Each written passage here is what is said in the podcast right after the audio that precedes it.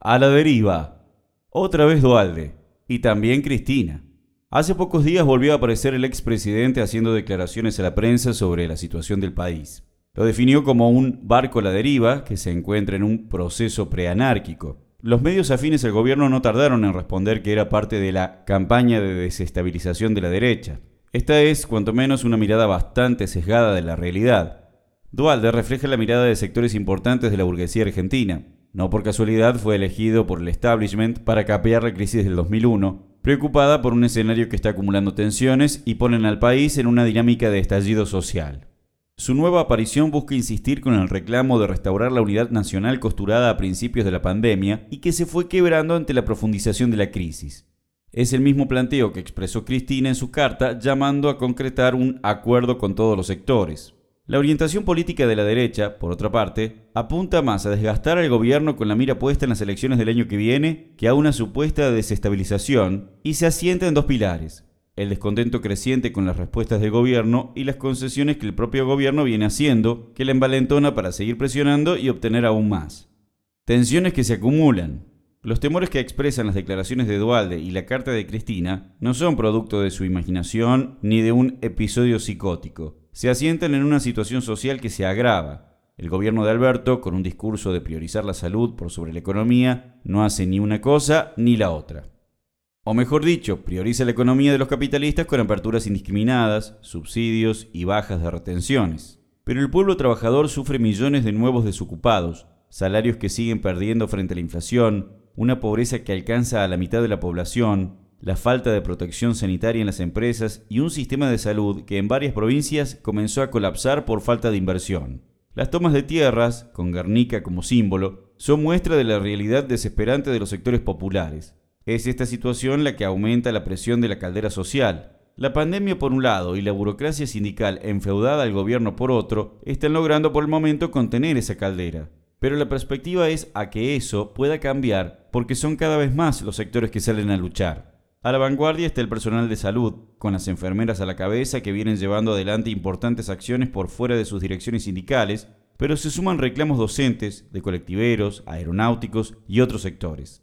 Es el modelo de todos. La gravedad de la situación acrecienta los roces en la alianza del gobierno, incluyendo cuestionamientos a ministros y pedidos de cambio de gabinete. Es el reflejo por arriba de la decepción que recorre a miles que votaron y tuvieron expectativas en el frente de todos y ven cómo las medidas del gobierno no dan respuesta a la crisis sanitaria, económica y social, ni tampoco a las embestidas de la derecha.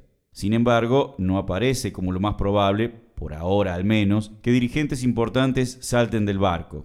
En última instancia, el proyecto de Alberto es el proyecto del Frente de Todos, de todos sus sectores, como se expresaba ya en la plataforma de constitución de la Alianza. Un proyecto que se ordena a partir de obtener los dólares necesarios para cumplir con los pagos de la deuda, profundizando el modelo de capitalismo extractivista por un lado y avanzando en las reformas estructurales que exige el conjunto de la burguesía y el FMI por el otro. Los incendios, la nueva ofensiva megaminera, el proyecto de factorías porcinas, los subsidios, el relanzamiento de vaca muerta, la aprobación del trigo transgénico y el Plan Agroindustrial 2020-2030 dan cuenta de esa orientación.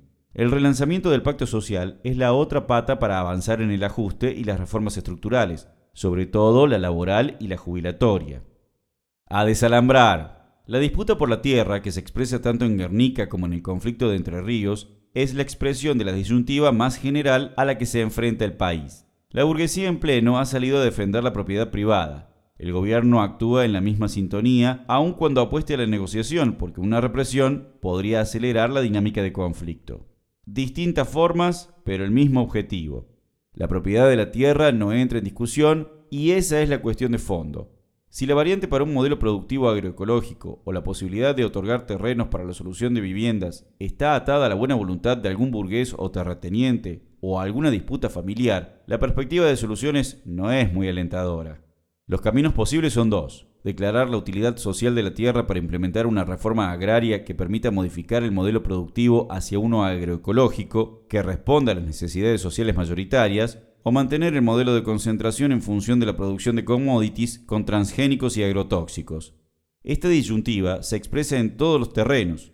Declarar de utilidad pública toda la infraestructura sanitaria para poner en pie un sistema único de salud estatal o seguir considerando la salud pública como nicho de negocios privados producir lo necesario a partir de la planificación democrática de las mayorías populares o profundizar el modelo extractivo al servicio de las ganancias de las corporaciones y la obtención de dólares para beneficiar a banqueros y especuladores.